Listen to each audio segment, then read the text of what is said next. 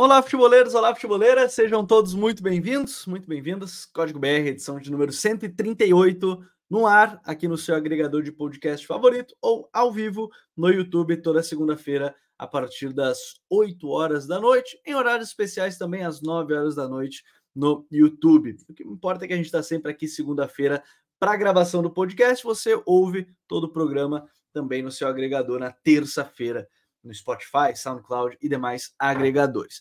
Hoje vamos falar sobre seleção brasileira, né, os desafios do técnico Fernando Diniz, depois de um jogo bem ruim né, contra a seleção colombiana. Vamos falar também sobre o autor no Cruzeiro, que tem alguns desafios, mas no primeiro deles já conseguiu uma vitória, vitória importante, né, contra a equipe do Fortaleza, que Fortaleza que está mal, inclusive no Campeonato Brasileiro, desde que chegou à final do Sul-Americano, né, nem depois da final, desde que chegou à final do Sul-Americano.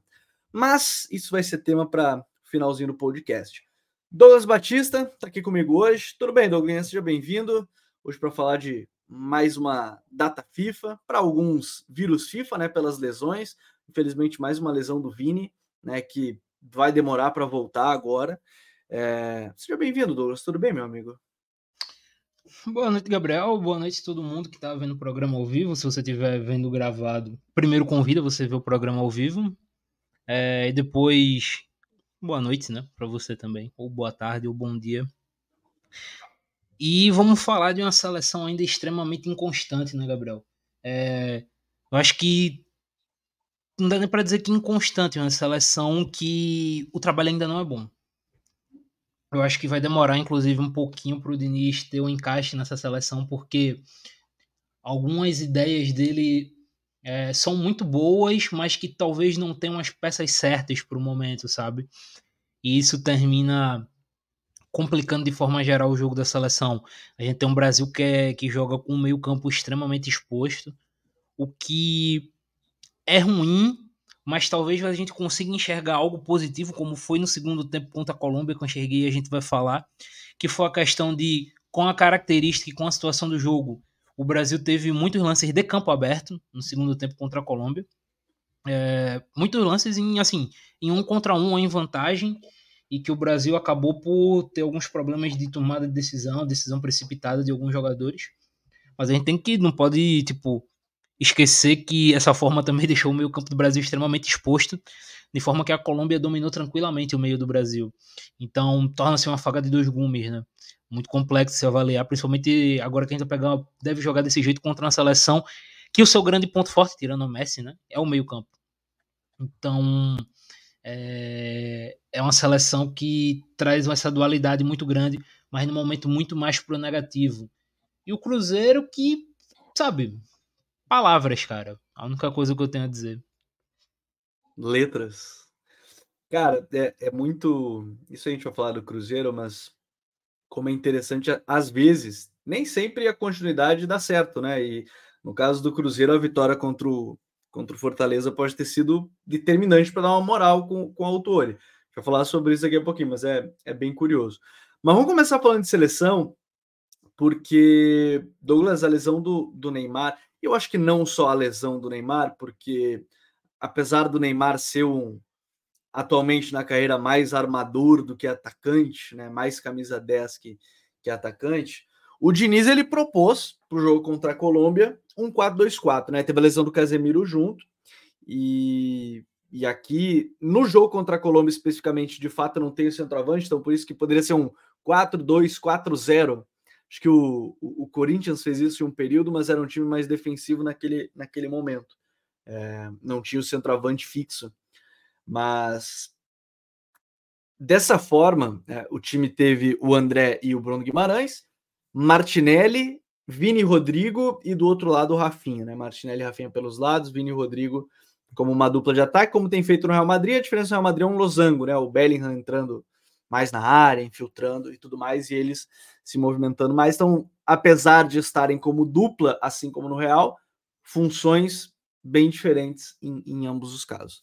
É, esse jogo contra a Colômbia, ele me chamou a atenção porque, pô, o Brasil de fato começa bem, né? Com dois minutos o Vini cabeceia uma bola por cima do gol, uma bela jogada do Rafinha, o Emerson Royal chegando no fundo, e aí depois faz o gol também numa boa jogada pela esquerda, ali com o Martinelli e o Vini tabelando, jogo por dentro, né? Que é uma ideia muito, muito do Diniz. Ali somou muitos jogadores do setor da bola, tabelou curto, se aproveitou desses movimentos ao espaço, né? E, e, e, conseguindo marcar o seu gol.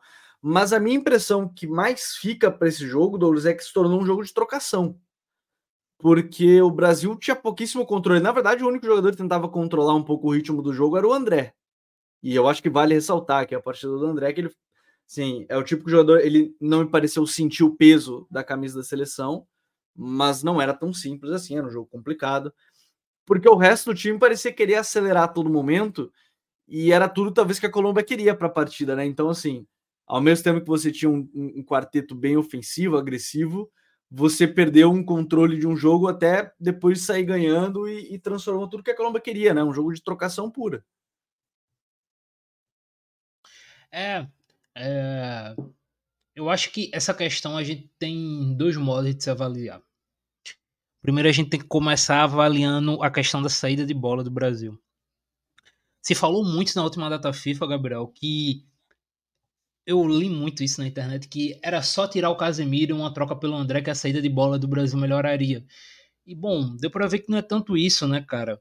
É, as dinâmicas entre os jogadores ainda são muito lentas nessa questão de saída de bola. O Brasil teve muita dificuldade em sair pelo chão. O Brasil ele conseguiu sair pelo chão nos primeiros 20 minutos, por quê? Porque o Vinícius ele fazia aquele movimento que o Neymar fez nos primeiros jogos de vir na linha dos volantes buscar a bola. Só que o Vinícius ele pega a bola lá de trás e ele tem uma capacidade muito grande de ganhar metros, né, de drible. Então o Vinícius ele conseguia ganhar 10, 15 metros arrastando e aí automaticamente a Colômbia corria para trás e o Brasil conseguia se postar em campo ofensivo. Depois que o Vinícius sai, o Brasil perde isso. E aí, muito com uma pressão do Castanho, né? Fez um jogaço o volante da, da Colômbia. A Colômbia pressionava os volantes do Brasil, principalmente o Bruno Guimarães. O Bruno Guimarães teve muita dificuldade em girar, receber a bola de costas e girar. Uhum. Começou a encurralar esses volantes do Brasil. O Brasil começou a perder a bola no seu campo de ataque, né? É, no seu campo de defesa, perdão. E aí a Colômbia começou a acumular chances. O outro ponto, para mim, vem dessa questão do, da falta de alguém que dose o ritmo, sabe? Eu acho que o Rodrigo ele tem esse potencial de ser esse jogador dosar o ritmo do meio para frente, mas ele ainda não é esse jogador.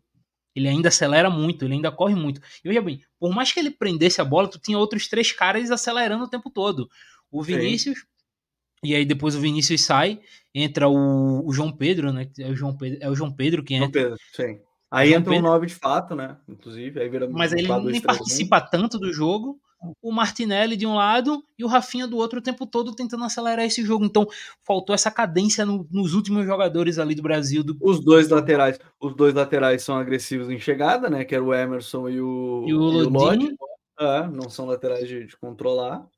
E Na verdade, gente... só tinha pausa, só tinha pausa quando tava com o Alisson, com os zagueiros e com o André, né? Era com os quatro. O resto é jogada é, de então, aceleração. Então, é, é, e aí a gente pode entrar na, na questão, Gabriel, de escalação e de convocação. Faltou o Paquetá, cara, nessa convocação. Ele era esse jogador que podia dar essa dosagem de ritmo. Ele poderia ser esse meio-campo um pouco mais. Vamos segurar, pausar. Por mais que a equipe do, do West Ham jogue nessa ideia de transição, o Paquetá ele tem essa capacidade de receber a bola de costas, Sim, parar, segurar o jogo. toca na bola. Né? O time do, do West Ham adora um lançamento longo e o Paquetá olhando a bola passar, mas quando tá no pé dele, ele consegue fazer muita coisa. Exato, então faltou um cara como Paquetá nesse tipo de jogo. É, e aí, nessa convocação, de forma geral, é, falta, e eu não sei se o Diniz vai ter essa peça, e nem é um jogador que ele gosta tanto de características, mas talvez falte um centroavante pivô, cara. Que é o que, por exemplo, o Tite buscou na Copa levando Pedro. Que é o cara de, pô, tá complexo joga a bola nele, ele vai parar, segurar a bola no meio dos zagueiros, deixar o time sair de trás, chegar no ataque, dar uma respirada, porque o Brasil pegava a bola e era o tempo todo. Rodrigo, João, Rafinha e Martinelli em velocidade. Depois o Paulinho, o Paulinho entra também, correria e faltou esse cara para dar uma segurada, sabe? Então faltou essas duas peças, talvez tenham faltado essas duas peças na convocação. Então eu acho que parte muito disso. É, a gente viu no segundo tempo, inclusive, eu falei da saída de bola, alguns movimentos diferentes, né? O Brasil até conseguiu algumas saídas, como com a saída do Brasil induzindo a seleção da Colômbia primeiro para o lado direito, é, e depois eles invertem a bola rápido para o Martinelli. Quando a Colômbia faz o balanço, o Martinelli dá o passe atravessando a linha de meio campo, assim, nas costas dos volantes, encontrando normalmente o Bruno Guimarães. Era o Bruno ou o Rodrigo, enquanto o Rodrigo estava em campo. E assim, o Magalhães encontrou uns três, umas três vezes o passe assim. E aí, na quarta vez, a Colômbia fechou essa opção por dentro e o Magalhães quase faz um pênalti, né? Ele dá uma mãozada no jogador da Colômbia. Então, falta um pouco mais desses mecanismos. Eu gostei desse mecanismo com o Magalhães, eu gostei desse mecanismo do Vinha arrastando né, a bola, mas talvez falte mais alguma coisa, talvez tentar colocar outros jogadores para isso. E aí a gente tem que colocar também, né? Faltam laterais para com essa característica. O Lodi e o Emerson não têm essa característica, são caras de chegada na linha de fundo. Tô para dizer que a ideia do Diniz no mundo ideal era o Caio Henrique, né? Era para ser o Caio Henrique esse lateral de dosar, porque o Wanderson, o, o Wanderson ali pela direita não é, né? É, e Danilo, né? Chegado. Pode ser o Danilo. Poderia ser o Danilo, se fosse o caso, mas é, é, é um problema, na verdade, e aí eu, eu entro muito nesse mérito que você falou da convocação do Paquetá, é muito complicado. É a linha tênue, né? Porque a discussão é o Paquetá, ele tá envolvido na. tá sendo acusado, né? Ele não tá envolvido, ele tá sendo acusado, né? Da, na, de, de apostas esportivas e tudo mais, mas aparentemente nenhuma prova até o momento. Para mim chama muita atenção, ele já entregou tudo que é, para todo mundo já analisar, verificar e tudo mais. Não, não me parece algo que vai ser punido, mas entendo nesse caso porque que o Diniz não está não tá convocando, mas eu acho que ele realmente é a terceira peça que falta do meio, porque ou então, ou então, eu até imaginava isso que ele poderia fazer, Douglas, mas ele não fez que era você ter ainda Rodrigo e, e Vini, é que agora não tem o Vini, né? Então poderia ser Rodrigo, Rafinha e mais um 9, né? Ou Rodrigo, Rafinha e Martinelli, enfim, como, como preferir, provavelmente seria os três, é botar o Douglas, o Douglas Luiz. Que não é exatamente o da pausa, mas é pelo menos para ter mais uma opção por dentro onde o time sofreu muito, né? Porque o Rodrigo fechou muito mal o espaço ali às costas da, na primeira linha de marcação, né? Que era ele e o Vini fechando os dois zagueiros, depois era ele e o João Pedro, mas eles fecharam muito mal as costas deles e entrava passe toda hora ali. Talvez seja o caso. E aí você adianta alguns metros o Bruno, ou mantém eles alinhados, sei lá, num 4-3-3, mantém a chegada, porque o Bruno tem uma boa chegada na área, o Douglas mais nessa zona intermediária, porque a minha impressão, e você falava isso logo no início, é a Argentina, de fato, prefere um jogo por dentro. Até estava confirmando a possível escalação, que tem o M. Martinez, Molina, Cuti Romero, Otamendi, Tagliafico, Depou, McAllister e Enzo Fernandes, Messi, o Di Maria e o Julian Álvares. Vamos partir da ideia que o próprio Julian Álvares não é um 9 de área, né? O próprio Julian é um cara que tem capacidade para sair da área, fazer umas tabelas, tudo. Mas nem vou contar o Julian. Depou, McAllister, Enzo, Messi e Di Maria é, se o Brasil não souber fechar as costas no primeiro momento que marcar, e vai marcar alto certamente, principalmente para um jogo em casa, a tendência é sofrer mais do que sofreu contra a Colômbia, mesmo que a Argentina não tenha velocistas, como era o caso do Luiz Dias, pode ser punido o Brasil por deixar espaço considerável ali por dentro, né? Sim, completamente, cara. É, a Argentina ele não tem um velocista como o Luiz Dias, mas ela tem que ir, né? Você olha que é muito jogador inteligente. E às vezes vale muito mais do que só velocidade. É, você olha ali no espaço curtinho de campo, você tem McAllister, Enzo Fernandes e Messi. Cara, assim, não tem muito o que fazer, cara. Inteligência é. ali, são jogadores que conseguem trocar a bola, assim, trocar passes de forma curta e ganhar metros rapidamente. É, então, se o Brasil. Até porque o André teve que se, dar, se desdobrar um pouquinho, né, para defender o espaço do Bruno Guimarães no jogo também contra a Colômbia, né? Sim. né? E eu vou te dizer, Gabriel, é, uma preocupação não é só o Brasil pressionando, mas sim o Brasil saindo. Porque com a Argentina povoando muito o, o meio-campo e o Brasil com essa saída muito inconstante, e ainda mais sem um Vinícius ganhando metros, é, você com o Depou, que é uma máquina de pressionar, o McAllister que pressiona muito bem agora no Liverpool, já pressionava bem no Brighton, né? Mas também tem feito um trabalho muito bom nesse balanço no Liverpool. E o, e o Enzo Fernandes, cara, qualquer vacilo ali, impressão, a Argentina recupera e chega a bola rap, rapidamente no gol. Então, vai exigir muito do Brasil esse jogo, vai exigir muito do Marquinhos nesse jogo, porque a gente já viu o que o Gabriel Magalhães consegue fazer com a bola no pé. Ele tem sido uma peça importante, mas Marquinhos e Bruno Guimarães têm pendido para baixo. É. Em todos os jogos das eliminatórias, os, os dois têm pendido para baixo, tem sido e, pêndulo e assim, né? Uma coisa do Bruno, até, e não quero parecer que a minha crítica é direcionada só ao jogador, mas é porque o Bruno tá realmente acostumado a um jogo de basicamente transição pura, né? Que é o Newcastle. Newcastle é um jogo de transição pura. E, e aqui, assim, é, tem que fazer meia culpa dos dois lados. O Diniz sabe que ele tá vindo de um modelo assim, ele sabe disso, ele viu os jogos, ele conhece. O Bruno, no próprio Atlético Paranaense, era um jogador de aceleração. Apesar de ter uma boa qualidade no passe, ele acelerava muito o jogo no Atlético. Eu acho que ele sabia disso. É que, de novo, a gente vai voltar para a parte do dosar em algum momento, o ritmo da bola, mas talvez ele seja uma peça muito importante para dosar isso, porque senão o Brasil, de fato, tem o André e não vai conseguir controlar o ritmo de uma partida nunca porque vai ser o André. O André que é um companheiro mais próximo, é o Bruno. O Bruno vai querer acelerar. É, por isso que eu digo, é culpa, sempre é culpa de, de um contexto geral, né? De todo mundo. Mas é pegar a bola e querer acelerar a todo instante não, não tá dando certo. Por isso que eu tenho curiosidade também do que, que o Brasil vai fazer com bola, porque os últimos jogos foram assim, né? Sempre foram essa tentativa de acelerar, mesmo não. Porque é a característica do jogador. E contra a Argentina ficar tentando acelerar quando o time bem postado, pode ser um grande problema também, né? É, e assim, Gabriel, acho que eu queria pegar para falar o que até que eu disse na abertura do programa. É uma faca de dois gumes. Primeiro, essa equipe do Brasil, a gente já cansou de falar aqui, é uma equipe talhada a jogar em transição. E eu quero pegar o segundo tempo contra a Colômbia. segundo tempo contra a Colômbia, o Brasil sofreu muito defensivamente mas o Brasil teve muitas chances de marcar o gol em transição. Sim. O Rodrigo, o Rafinha, o Paulinho, o Martinelli e o João Pedro, todos os jogadores de frente que entraram, tiveram muito campo para correr. E teve erro técnico de decisão, né? Uma do Rafinha, que ele jogou a bola na trave.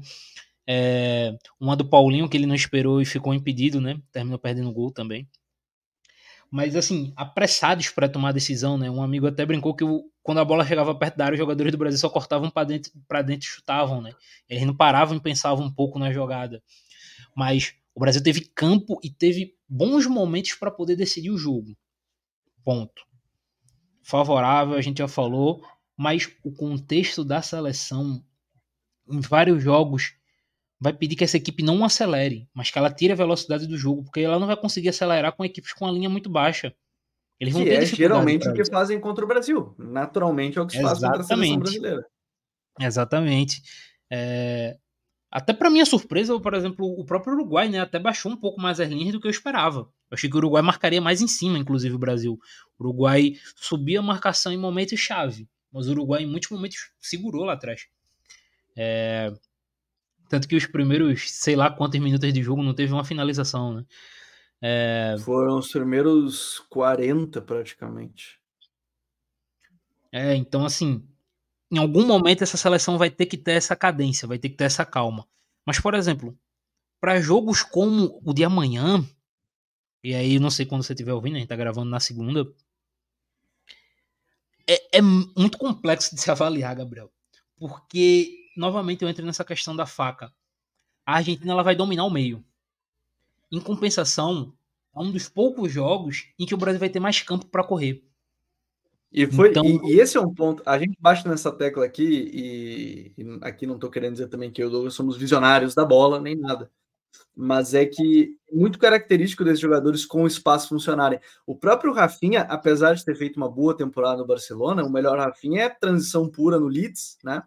Com o próprio Bielsa, inclusive. O Martinelli é o Martinelli atacando espaço do Arsenal, chegando né, e não estando né, próximo para receber, ele sempre se movimenta para chegar.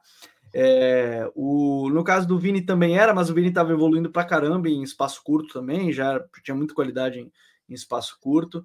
O, o Paulinho Pedro, no Galo, né? O Paulinho no Galo. Uh, foi assim que a Argentina sofreu contra o Uruguai o 2 a 0 já no final do jogo, ok, mas o, o 1 a 0 a primeira jogada é uma bola em profundidade pro pro Matias Vina, ele acaba não, não dominando, ele faz a contrapressão, mas assim, sempre foi em velocidade que, que o Uruguai agrediu a Argentina. Só que aí vai entrar o problema que a gente estava falando, né? Fazer isso no Maracanã, lotado, não é tão simples assim, né? Não, muito mais difícil. Agora, um detalhe que eu acho que vale citar é que nesse duelo, assim como contra o Uruguai também já pintava isso, é um jogo em que, pelos nomes das duas equipes, o Brasil tende a perder o duelo físico, o duelo de força. A gente para para pensar um ataque com Rafinha, Deixa eu passar Rodrigo. aqui até a provável escalação, até para ajudar. Alisson no gol, Emerson, Marquinhos, Gabriel Magalhães e o Carlos Augusto, né, ganhando oportunidade na esquerda. André e Bruno Guimarães, Rafinha, Gabriel Jesus, Rodrigo e Martinelli. Né, o Jesus ganhando a vaga ali como, como nove. E aí a Argentina de Nemi Martins, Molina, Romero, Otamendi, Tagliafico, Depou, McAllister e Enzo, Messi de Maria e Julian Alves, só para contextualizar para todo mundo. E aí você pega, por exemplo, jogadores mais leves, você tem até o Jesus, mas são jogadores mais leves enfrentando dois brutamontes, né? Que são o Otamendi e o Romero. O Romero não tem carinho nenhum, né? O Romero é o cara que na penúltima rodada do Chelsea ele fez duas faltas para ser expulsos em um espaço de três minutos e meio. Ele é um cara que não tem muito, muito carinho, né? Muita dele, né? Um cara muito forte, muito potente, além de ser, mesmo sendo um excelente zagueiro. Assim como o Otamendi.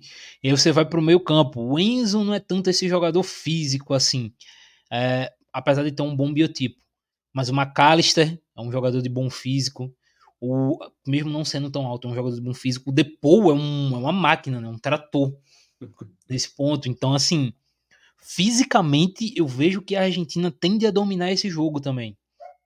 Então, o Brasil vai ter que ganhar o jogo, assim, sabe? Em velocidade, em tentar vencer o jogo nos espaços curtos também, conseguir trocar rapidamente o jogo é, trocar passes rapidamente, né? É, o rapaz até comentou, é um jogo interessante para o Joelinton, assim como para o Douglas, né, que você já citou. São dois jogadores que se destacam também nesse aspecto físico, que podem ser jogadores que agreguem nesse jogo. É, e, e assim, é só a gente pensar, o jogo físico que a gente cita o Joelinton seria o Paquetá. O Paquetá não Também, aparenta ser um jogador forte, mas, cara, intenso pra caramba, duela pra caramba. É, é, é bem isso mesmo. Acho que o Douglas toca num ponto num ponto bem, bem importante. Mas é por isso que eu imagino assim, as transições, cara, talvez sejam o caminho. De novo, é difícil dizer que talvez o caminho porque tu vai jogar em casa, Maracanã. Eu até canso de repetir esse discurso aqui, porque às vezes parece que o cara tá batendo na mesma tecla, mas é assim que talvez você consiga agredir a Argentina, porque, pô, o Otamendi contra o Darwin. Cara, o Otamendi tá sonhando com o Darwin Nunes em velocidade. O próprio Coutinho Romero, que é mais rápido, teve que penar um pouquinho. O Jesus eu acho que é mais, deva mais devagar, é, é, um pouquinho mais lento que o, que o Darwin.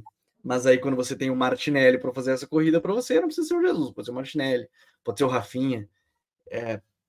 Só que aí eu acho também ó, que esse jogo ele tem que servir também para o Rodrigo colocar a marca, não, eu estou vestindo a 10, ele, e ele falou sobre isso na coletiva, de assumir mais responsabilidade ser mais enérgico, e eu não estou dizendo aqui que ele tem que sair gritando em campo e ser mais, enfim, mas é um Rodrigo que chegou o momento dele assumir a responsabilidade também, né? É, sem o Vini. Já pegou a 10 do. Neymar, eu entendo que é um peso, mas chegou o momento também dele assumir a responsabilidade como esse cara por ali, né? Não só ele, né, Gabriel? Porque assim. Não, com certeza não. não assim, não, assim, só para também deixar claro aqui. É, e acho que vale citar, esse é um ponto que a gente tem que citar muito. O Brasil, ele tá depois de é, três Copas, acho que sim, depois de três Copas, o Brasil tá virando, virando, tendo uma virada nas suas lideranças. Porque, vamos lá, o Brasil passou dois a três ciclos com Marcelo, Thiago Silva, Neymar, o próprio Casemiro, e são jogadores que estão, assim, dois já deixaram, Marcelo, barra Felipe Luiz, Thiago Silva. O Neymar tem essa lesão agora, o Casemiro tem essa lesão agora, então você está perdendo muitos jogadores que foram referências durante vários anos na seleção. Então, a partir desse momento, a gente tem que ver também que o Brasil está tendo lideranças surgindo. O Brasil passou dois ciclos com o Casemiro sendo unânime. ao ponto de o Casemiro não jogar, é, virou acho que quase que uma unanimidade nacional que com o Casemiro o Brasil passaria da Bélgica. Você falou muito Sim, disso. é isso que eu, eu até. Você falou, é.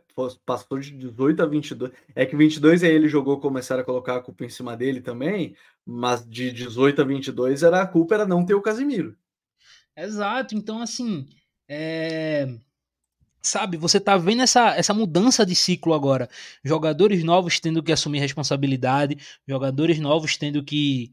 É sabe, é, assumir esse, esse fardo de ser o principal jogador da seleção. E esses jogadores são Vinícius, são Rodrigo. É, a questão do meio e da defesa é um pouco mais complexa. O Marquinhos, teoricamente, é esse cara que deveria assumir esse posto do Thiago Silva, mas ele vem numa fase muito ruim. Então, quem é que vai assumir esse posto? Então, são, são vários fatores que a gente coloca na balança também. O Brasil está vivendo essa, entre aspas, vamos botar aqui o, o título de um clássico quadrinho da DC, né? uma clássica histórica da DC Comics, o Brasil tá vivendo uma crise de identidade, cara. O Brasil já não tem aqueles jogadores que todo mundo conhecia, que colocava na cabeça de, pô, esse cara vai sustentar a pressão. Hoje são outros jogadores, então tem que ter um pouco mais dessa calma aí na hora de avaliar. É...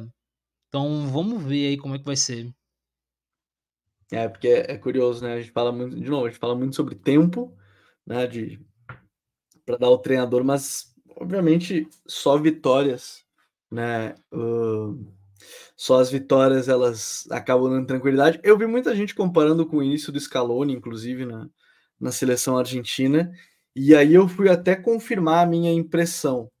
Né? É, o Scaloni sim sofreu, o time nem sempre jogou bem, porém o início do Scaloni na Argentina ele está estritamente ligado a vitórias também. Ele não foi uma. É, até peguei aqui os primeiros jogos deles, foram cinco amistosos, com quatro vitórias e uma derrota, que foi a derrota para a Venezuela. Ali ele tomou pau para caramba, mas ele ganhou do México duas vezes, ganhou de Marrocos, isso em 19, e ganhou da Nicarágua. Aí vem a Copa América, que ele chega na semifinal, né? Perde para o Brasil no jogo polêmico contra o Brasil, que teoricamente tinha um pênalti em cima do Otamendi, se eu não me engano. Enfim, ele perde ali e parece a virada de chave começa na disputa de terceiro lugar, que ganha do Chile, aí vai a sequência de 35 jogos sem perder, perde a estreia na Copa e depois ganha a Copa. Mas assim, mesmo que o Scaloni tenha sofrido, ele não sofreu em termos de resultado.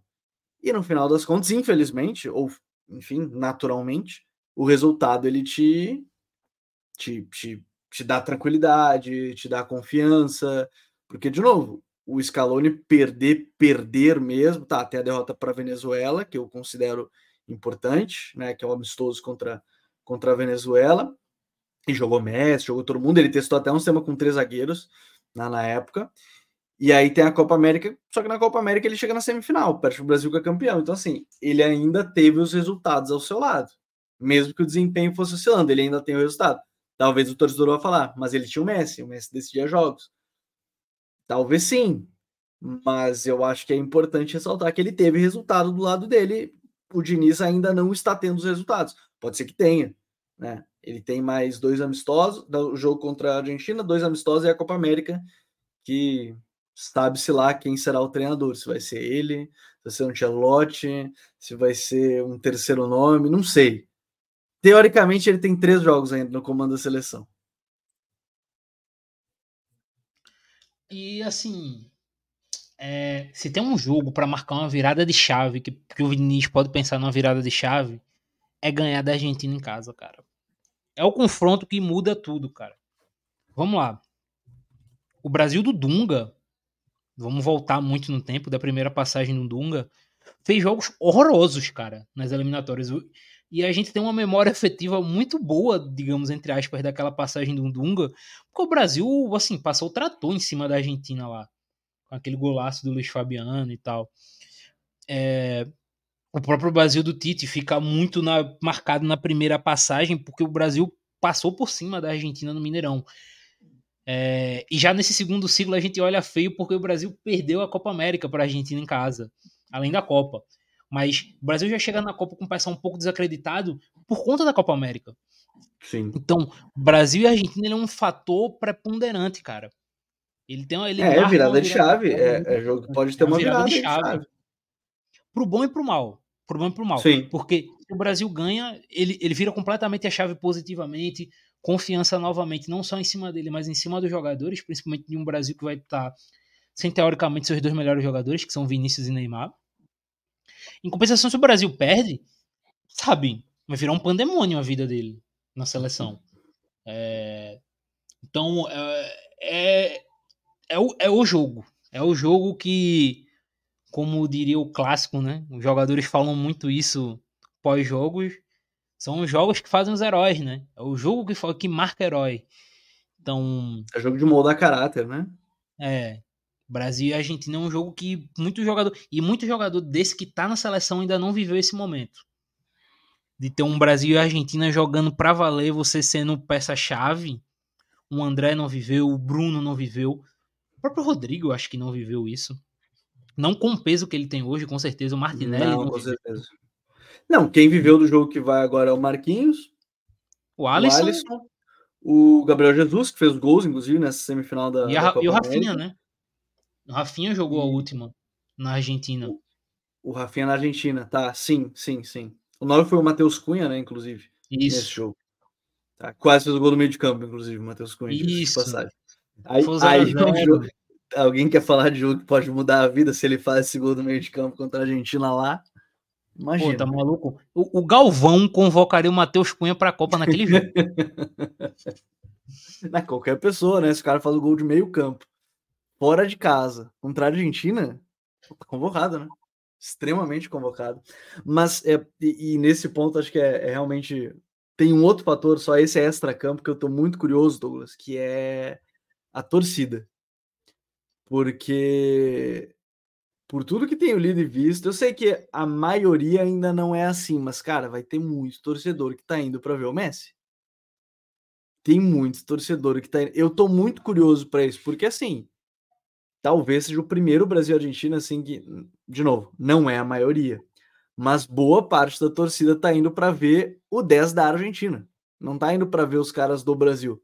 Tá indo para ver porque o Messi, talvez seja o último jogo dele aqui no Maracanã, né? Porque enfim, deve se aposentar depois da Copa América, enfim, não, não sabe se, como é que vai continuar e tudo mais, o que, que ele vai seguir fazendo depois, se vai ter outro jogo contra, contra a Argentina no Maracanã e tal, mas é porque vai ter, eu tô curioso porque também de primeiros minutos ruins e o Messi, por exemplo, comece bem, eu não duvido nada de acontecer mais apoio ao Messi do que qualquer outra coisa, viu?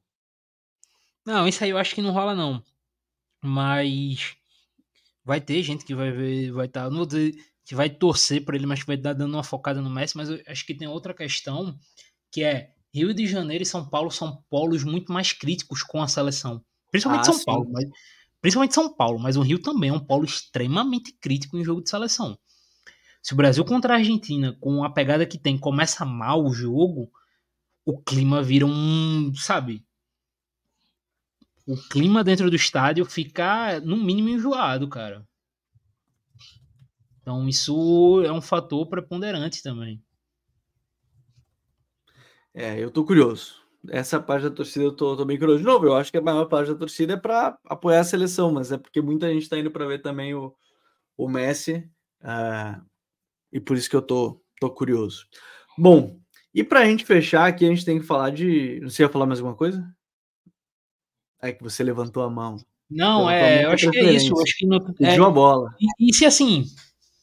É, até aproveitar, Gabriel, porque a gente falou muito, eu falei essa questão do Thiago Silva, e a gente falou isso em vários outros, e é como eu disse, a gente não quer ser repetitivo, mas o Brasil precisa muito que o Marquinhos, não sei se o Marquinhos, mas qualquer outro jogador, assuma essa liderança defensiva, cara a zaga do Brasil tá assim, é muito fácil. Eu sei a gente sabe que tem uma questão de sistema aí, é, que não são só os zagueiros, mas falta muito essa liderança defensiva, cara. É muito fácil entrar na zaga do Brasil, é muito fácil criar uma chance de gol contra o Brasil. É, então, o Marquinhos como esse principal nome, né? O capitão da seleção, né? São Casimiro agora, o vice-capitão da seleção é o Marquinhos ele tem que começar a assumir esse papel de liderança também dentro de campo. Essa liderança mais vocal e liderança técnica também. Porque defensivamente ele não tem conseguido exercer esse papel. É, defensivamente ele, ele tá dois anos, duas temporadas, talvez, bem abaixo do que a gente estava acostumado a ver o Marquinhos. É, não vou dizer que o Thiago Silva carregou ele, porque eu acho errado, porque o, Thiago, o Marquinhos é um bom zagueiro, mas eu acho que o período que ele ficou totalmente na França estagnou um pouco as qualidades dele. O Thiago ainda teve um belíssimo período no Milan, né, antes do PSG, então desenvolveu bem mais ali. Acho que o Marquinhos é Roma e direto PSG, né? Nem vai para. Ele foi sondado para o Barcelona e tudo mais. Mas enfim, é, aí é um, um outro ponto. E por fim, a gente tem Campeonato Brasileiro, né? Porque a CBF diz que não tem jogo na data, na data FIFA. Teve os atrasados, né? O Cruzeiro já venceu Fortaleza. E apesar de não ter jogo na data FIFA, que é terça-feira, tem jogo na quarta-feira. Ah, tem jogo na quarta, né? Ah, não tem na terça do dia, mas tem no dia seguinte, que muito jogador. Se, por exemplo, o Medel não tivesse suspenso, Medel não ia chegar a tempo para esse Cruzeiro e Vasco. E o Medel é muito importante.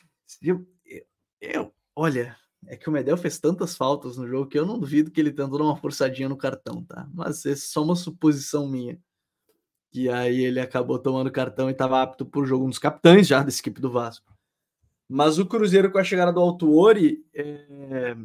mais do que letras que formam palavras, palavras que formam frases, ô meu querido Douglas, ele tem um desafio chato, mas esse jogo contra o Vasco, para mim, era um jogo meio determinante, porque pode aumentar a moral de um e botar. Moral... Mesmo que o Vasco venha de três vitórias, né? O Vasco vem de três vitórias seguidas. Digamos que o Vasco perca para o Cruzeiro. Cruzeiro ganha, vai a 43, primeiro que passa o Vasco. Segundo, que deixa o Bahia em posição de poder passar o Vasco também, né? Vencendo o seu jogo. É, é uma partida bem crucial, né? Porque é exatamente o 15 e o 16 colocado, ambos dois pontos à frente do, do 17, que é o Bahia.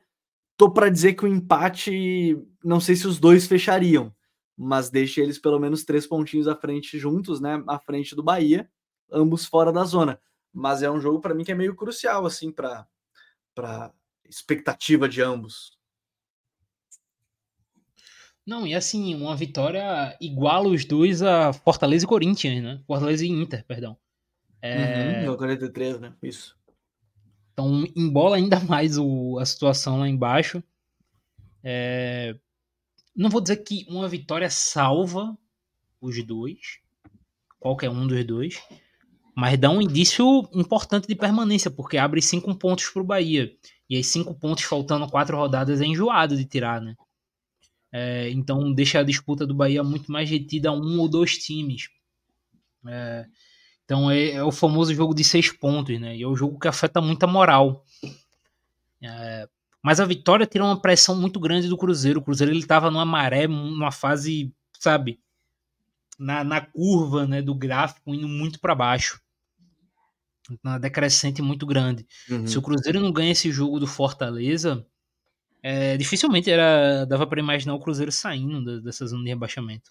E é um jogo que toma um gol, aí é anulado, aí faz um gol no finalzinho. É, de novo, às vezes você trocar de treinador também te dá um gasto pro sprint final ali, que talvez o autor tenha também, apesar de ser uma missão chata e complicada. E, e assim, né, Gabriel? Eu sei que o foco é o Cruzeiro, mas a gente tem que falar. Um golzinho que colocou Fortaleza na briga. Porque o Sim, Fortaleza até... tem 40, o Fortaleza tem 43, mas o Fortaleza ele tem simplesmente Bragantino, Palmeiras e Botafogo na tabela. E aí, e aí eu trago a estatística que a gente tinha comentado antes no pré-podcast. Desde que o Fortaleza chegou à final, não é na, da, desde a final, é desde que chegou, desde que venceu o, o Corinthians. O Fortaleza tem nove jogos, nove jogos, uma vitória, seis derrotas e dois empates. E um dos empates é o contra a LDU que perdeu o título. Então, assim, se quiser considerar uma derrota a mais, são sete derrotas. É, venceu o América Mineiro, logo depois da classificação para a final. Perdeu para Vasco e Bahia, empatou com a LDU, perdeu o título. Perdeu para Atlético Mineiro, perdeu para o Flamengo, empatou com o Atlético Paranaense, perdeu para o Cuiabá, perdeu para o Cruzeiro. É uma queda muito grande. Eu não sei se tem tempo para entrar de vez mesmo nessa briga. Mas é muito deixar deixar a sorte guiar nessa reta final. Não, completamente. Entrou, sabe, numa zona ali, o Fortaleza muito grave, cara. O e torcedor do Botafogo mais otimista acha que é só um empate que vai ter, né? O torcedor do Botafogo tá tenso pro jogo que vai diz que o Fortaleza vai voltar a ganhar agora contra o Botafogo, mas do jeito que tá, não e sei se ganha do Botafogo, não. E eu fui até conferir, Gabriel, porque ele vai pegar em sequência, né? Sim. Botafogo nessa semana, Palmeiras e Bragantino. E os dois últimos jogos são simplesmente Goiás e Santos, cara. Dois confrontos diretos. Então, assim, a tabela do Fortaleza, esses cinco últimos jogos, são de um nível de dificuldade técnico e mental muito grande. É como você disse, eu não sei se precisa. Assim, é como tu disse, eu não sei se tem tempo. O Fortaleza ele tem uma pontuação muito boa. Teoricamente, ele precisa de uma vitória para não cair, né? Se a gente for pegar o corte mágico dos 45 pontos, o Fortaleza precisa de uma vitória em cinco jogos. Mas é um cenário extremamente alarmante pensando para esse final de ano, para pensando em 2024, que uma equipe que deve reformular de um jeito ou de outro. E aí termina sendo um ano meio complicado para ser avaliado Fortaleza, né? É, talvez muita coisa negativa da equipe do Voivoda para a gente avaliar. Uma equipe que, apesar dos pesares, não ganhou a Copa do Nordeste em que ele entra como franco favorito.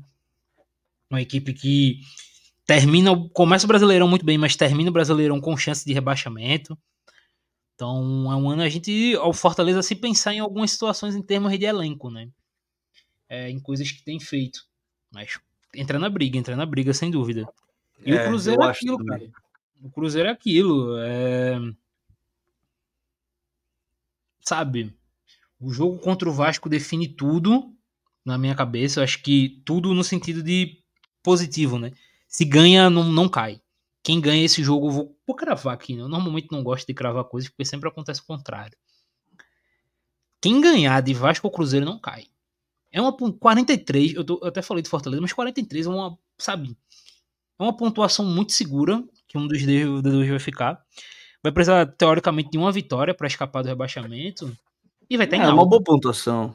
É uma boa pontuação. E vai estar em alta, e vai estar em alta, porque assim, o Cruzeiro ganha do Vasco, o Cruzeiro vai estar de duas vitórias seguidas, ganhando de, teoricamente, talvez dois adversários direto. A torcida já compra logo a briga, vai estar junto. O Vasco, se vencer, vem de quatro vitórias seguidas. Então, sabe, muda completamente a figura. Os dois ganham outro nível de confiança e aí se torna muito mais fácil de conseguir esse, essa pontuação que falta, né? essa última vitória, para o número mágico. Então é, é o jogo que quem vencer vai estar tá muito, muito, muito seguro para não cair. E aí eu acho que a briga fica aí. Eu acho que o Bahia é que entrou na, sabe, na espiral complicada. É, o Bahia tem uma, uma tabelinha chata também. E assim, né, falando dessa questão, só rapidinho do Cruzeiro também é importante, que a gente ia citar como principal. O, o ponto principal, talvez, a gente já falou, de questão de fazer os gols, né, porque a defesa está muito sólida talvez o nome ganhando confiança seja esse que voltou a ser titular, né? Que é o Bruno Rodrigues. Se tem alguém hoje do elenco com boa capacidade para fazer esses gols, é o Bruno, né? É. É um, e, é, e é interessante, né? Porque o Bruno Rodrigues ele terminou sendo a referência, assumindo essa questão de referência técnica do Cruzeiro, bem mais do que eu imaginei que o Matheus assumiria. Eu imaginava, apesar da lesão, mas eu imaginava o Matheus Pereira assumindo tranquilamente essa questão técnica no Cruzeiro. Terminou que não rolou. E o Bruno Rodrigues, ele assumiu muito essa bronca. Seja jogando como esse 9 móvel, seja jogando como esse ponta do drible do um contra um. Ele assumiu muito essa responsabilidade no Cruzeiro. Tem seus problemas. É um jogador que tem. Às vezes prende muito a bola. Nem sempre tem a finalização mais correta, vamos botar assim.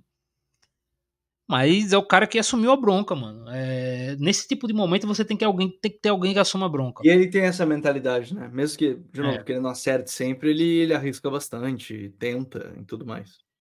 A gente, a gente falou aqui, Gabriel, é, até quando nós colocamos o Cruzeiro como talvez o principal time a cair, né? Da galera que tava brigando na época. E O Vasco tinha o Vegete, o, o Verrete, né? O Santos tem o Marcos Leonardo, o Corinthians tem o Renato Augusto. O Cruzeiro ele precisava de uma peça para ter esse marcar essa diferença. A gente sabe que quem tá na briga ali para não cair precisa de um jogador marcando diferença. É marcado por isso, um cara que ganha o ponto sozinho. E o cara que tá mais perto de fazer isso é de longe o Bruno. Com larga com larga vantagem para o segundo. E vai ser ele que tem que assumir a bronca na reta final também.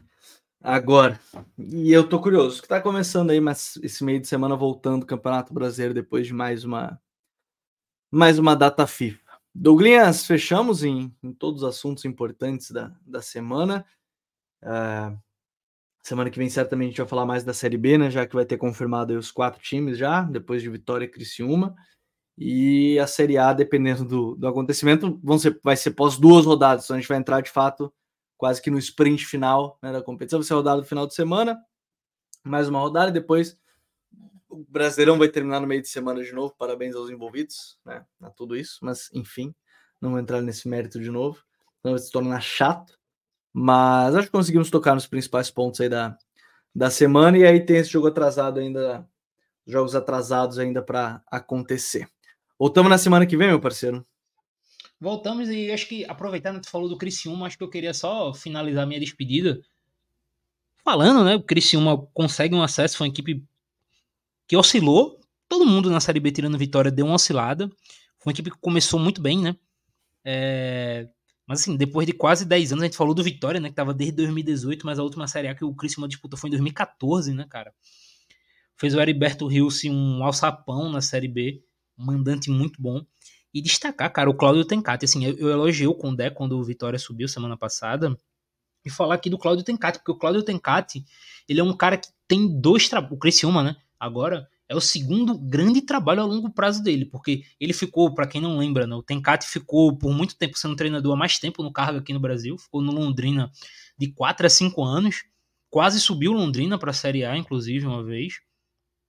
Depois que ele sai do Londrina, ele fica fazendo trabalhos a curto prazo, como é aqui, né? Dois, três meses e acaba demitido. E aí ele chega num Criciúma que tinha caído no estadual e tinha subido da C para B. É, ele pega a Série B, ele assume a Série B do ano passado, com o Criciúma tendo feito quatro jogos no ano, pô. Assim, em abril, o Criciúma tinha feito quatro jogos e aí faz uma campanha muito segura e agora consegue, em 2022, né, mantendo-se na Série A, e agora novamente é, chega na, na série, é, ficando na Série B e chega na Série A em 2023 fazendo uma campanha muito boa. Então, assim, é um cara que tem trabalhos a longo prazo extremamente sólidos, cara. Acho que essa Série B ela marca algumas histórias muito interessantes. A gente tem um Juventude que pode subir agora com o Carpini, né? Cara que tá fazendo um ano muito bom. A gente tem um Vila Nova podendo subir depois de quase 40 anos. É, então, assim, histórias muito bacanas para essa última rodada. O Mirassol, que eu não. O Mirassol já jogou Série A, eu não lembro, confesso que eu não lembro do Mirassol jogando Série A. É, então, assim, tem muita história não, bacana não. aí para essa última rodada. Não, não jogou, eu não lembro também. Não lembro de ter. Não jogou, não. Não jogou Série A, não. É, e a gente vai ver esse final de semana mais sobre essa reta final de Série B do Campeonato Brasileiro. Então, voltamos na próxima semana. Futeboleiros e futeboleiras, muito obrigado a todos que nos acompanharam e mais o Código BR. Um grande abraço a todos. Valeu, tchau!